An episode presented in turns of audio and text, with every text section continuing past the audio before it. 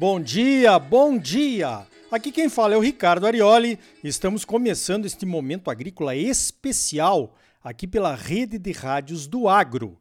O oferecimento é do Sistema Famato Senar, Sistema Sindical Forte e Agropecuária Próspera. Olha, o momento agrícola de hoje é especial, pois estamos aqui em Bruxelas, que é a sede do Parlamento Europeu. Nós viemos até Bruxelas num evento chamado Brasil Agri-Food Facts, organizado pela Apex, a nossa agência de promoção de exportações, para trazermos informações confiáveis sobre a sustentabilidade da produção agropecuária do Brasil. Viemos mostrar para os europeus como a nossa produção agropecuária não está desmatando a Amazônia e como é que estamos produzindo cada vez mais com sustentabilidade maior, com as nossas áreas de proteção ambiental dentro das nossas propriedades e como é que nós, brasileiros, poderemos ajudar e muito a garantir a segurança alimentar em tempos de guerra e em tempos de paz. E vamos começar esse momento agrícola em grande estilo. Vamos começar conversando com o embaixador Pedro Miguel da Costa e Silva, que é o chefe da missão do Brasil em Bruxelas e cuida dos interesses do Brasil junto à União Europeia. Embaixador, nós temos uma Europa diferente nesses últimos anos. Pós-pandemia, guerra na Ucrânia, insegurança alimentar, inflação, insegurança energética. Como é que isso afeta o Brasil, embaixador? Bom dia!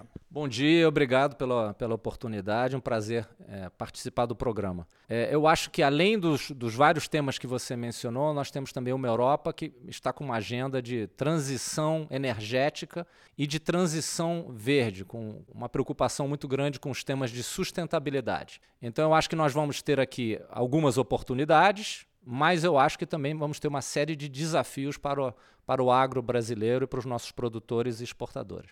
Perfeito. Que, que desafios são esses? Nós temos mais oportunidades ou mais problemas, na sua visão, para resolver nesse futuro próximo? É, é, curioso porque, se por um lado você aqui tem um quadro de aumento do, do preço dos alimentos, inflação, aumento do preço da, da energia, uma preocupação, sim, com a questão da, da segurança alimentar e, e, e, e com a fome no mundo, ao mesmo tempo você tem um movimento na Europa é, que defende uma maior autonomia alimentar da Europa, maior autossuficiência deles na produção, encurtamento das cadeias de suprimento é, de alimentos e de outros bens, uma preocupação, digamos assim, com segurança em, em termos gerais. Isso, por um lado, é, cria op oportunidades para o Brasil, porque eles veem o, o Brasil como um parceiro que tem valores é, e interesses comuns à Europa, mas, por outro lado, pode nos criar alguns é, é, problemas, porque os europeus é, têm uma tendência de exportar os seus padrões e a sua legislação para outros países. Eles, ou seja, dizendo de outra forma, eles querem que outros países cumpram com os mesmos padrões e requisitos que eles aplicam aqui na Europa, sem levar em consideração a diferença que existe, óbvia, de realidades entre a União Europeia e o Brasil, por exemplo, na área agrícola e pecuária. É, esse é um problema, né? Porque às vezes isso traz custo para os produtores, né? A gente está aqui numa, numa tentativa de dialogar com o pessoal, mostrando a parte cheia do copo, aquilo que nós fazemos com sustentabilidade na produção agropecuária, a reserva legal, que muitos desconhecem que nós temos dentro das propriedades, enfim. E, isso nos afetaria se trouxesse custos, por exemplo, com essa lei do desmatamento zero, que eles estão caminhando para aprovar, provavelmente até o ano que vem aí, né? Como é que a gente deve agir nessa questão, embaixador? Na sua opinião, eu estou aqui representando a CNA, a Biov está junto conosco, o grupo de trabalho da pecuária sustentável também. Na sua opinião, qual que seria a nossa estratégia como produtores para evitar que esses custos venham para nós aqui no Brasil? Eu acho que há várias é, medidas que nós temos é, que adotar. Eu acho que nós vamos ter que ficar muito atentos à legislação que acabará sendo definida pelos europeus para ver que produtos é, vão é, constar dessa lista, dessa legislação que tem como objetivo evitar o que eles chamam da importação de desmatamento. Então nós vamos ter que ficar atentos, ver os requisitos. Eu acho que a gente vai ter que imediatamente, já estamos fazendo isso agora, mas acho que nós vamos ter que aumentar a intensidade dos nossos esforços de conversar com as autoridades da União Europeia, dos países membros da União Europeia, para garantir que qualquer legislação que eles vão adotar e implementar não gere uma, barreiras ao comércio, não gere custos adicionais aos produtores e não gere o que a mim mais me preocupa, que são verdadeiros embargos às exportações de alguns é, é, produtos é, brasileiros. E como você bem disse, eu acho que é muito importante nós tentarmos mostrar toda a complexidade positiva da realidade da produção agropecuária no Brasil, porque aqui, infelizmente, apesar de todo o trabalho excelente feito pela CNA, pelas empresas brasileiras e pelo governo, é, de, de tentar mostrar a realidade brasileira, há uma visão, às vezes, um pouco simplificada do que é a nossa agricultura, o que é a nossa pecuária, sem levar em consideração todo o esforço que nós temos é, feito em termos de sustentabilidade e, e, de, e de produzir com os melhores padrões mundiais. Perfeito. Agora, aqui na Europa, parece que tem um mapa mental já estabelecido na cabeça do europeu, né? incluindo autoridades que se fala em produção agropecuária no Brasil já se relaciona imediatamente com o desmatamento da Amazônia. Né?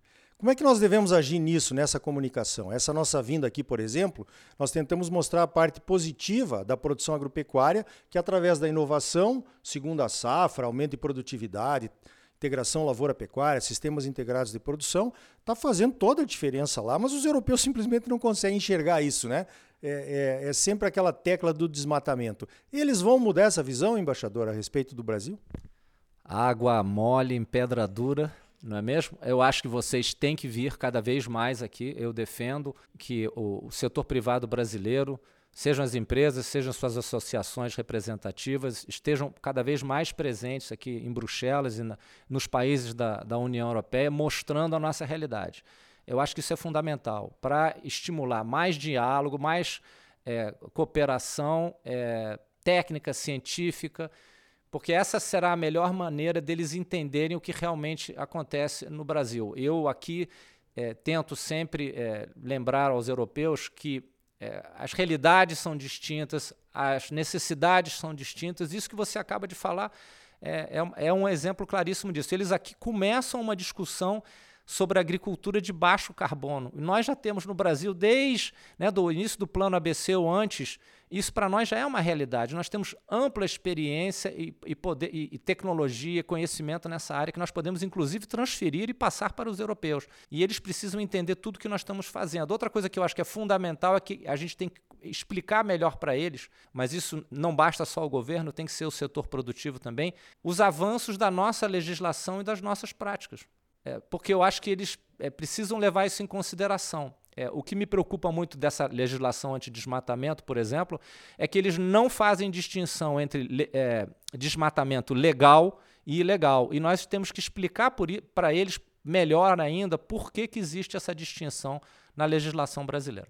Perfeito, isso aí é uma das preocupações, né? Porque realmente o Brasil é um país em desenvolvimento e o desmatamento legal vai acontecer, porque é um, é um direito né?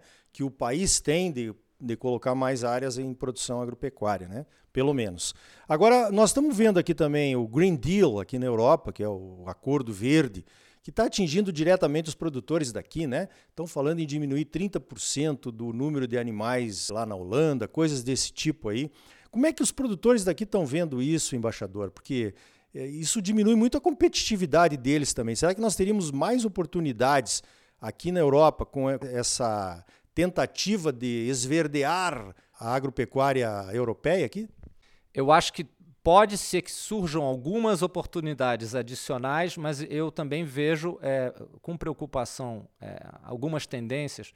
Pelo seguinte, é, no momento em que as autoridades é, da União Europeia aplicam novos requisitos para os produtores europeus, esses produtores europeus exigem que esses requisitos, requisitos sejam aplicados aos exportadores de outros países, produtores de outros países. Porque senão eles dizem, olha, o, a, os, os, termos de competição, nós não temos como competir com a, com a agricultura, a pecuária brasileira, porque eles não têm que cumprir com esses padrões. E é dessa pressão do setor privado europeu, às vezes, que vem é, essa tendência deles quererem aplicar ao Brasil requisitos que não se aplicam à nossa realidade ou que não são, inclusive, necessários. Ontem, nesse evento que nós dois participamos juntos, falou-se, por exemplo, do tema do uso de antibióticos é, é, e que a realidade brasileira é completamente é, é diferente no caso né, do, do gado é, bovino. Então eu acho que há oportunidades em alguns setores, porque a produção brasileira já é uma pro produção que cumpre com os parâmetros que os europeus querem é, aplicar aqui, mas em outros casos pode gerar novas barreiras. Então acho que é, requer muita atenção é, e trabalho da nossa parte. Muito bem, então está aí uma visão de quem está aqui na Europa acompanhando de perto esses assuntos que vão interferir também na nossa agropecuária brasileira, sem dúvida nenhuma. Tem muita gente que diz assim: ah, mas se o europeu não comprar, a China compra. Não é bem assim né, que a gente deve tratar o comércio internacional, porque os europeus são clientes importantes para todos nós. Então eu vou deixar o nosso embaixador Pedro Miguel da Costa e Silva fazer as suas considerações finais e já vou agradecendo a sua participação aqui no Momento Agrícola e parabenizando pelo trabalho. Muito obrigado pela oportunidade, sempre à disposição aqui de todos uh, para trabalhar em prol do, dos interesses uh, do nosso setor.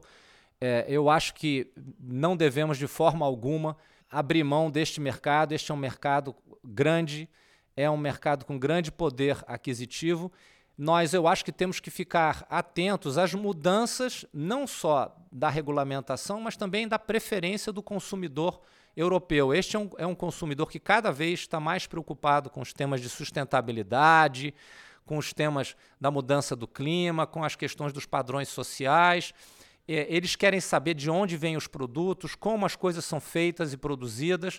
Então, eu acho que isso também é, o Brasil e o produtor brasileiro tem uma grande capacidade de adaptação, é, de competição no mercado internacional, e eu estou certo que o, o, produtor brasileiro saberá se adaptar a essas novas necessidades aqui e aproveitar da melhor maneira possível todos os nichos aqui, todos os espaços é, de mercado aqui na Europa. Então tá aí. No próximo bloco, continuamos aqui em Bruxelas, na Bélgica. Vamos conversar com a Luísa Bruscato, que é responsável pelo grupo de trabalho da pecuária sustentável, o GTPS, e que também esteve conosco nas conversas, reuniões e no seminário do Brasil Agri-Food Facts que nós participamos por aqui. É logo depois dos comerciais. E ainda hoje você vai conhecer o trabalho da nossa Embrapa aqui na Europa.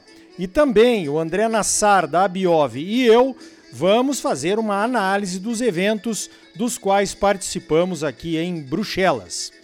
E aí? Tá bom ou não tá? É claro que tá bom, você só merece o melhor.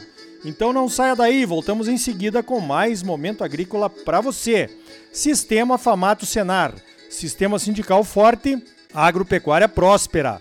Voltamos já.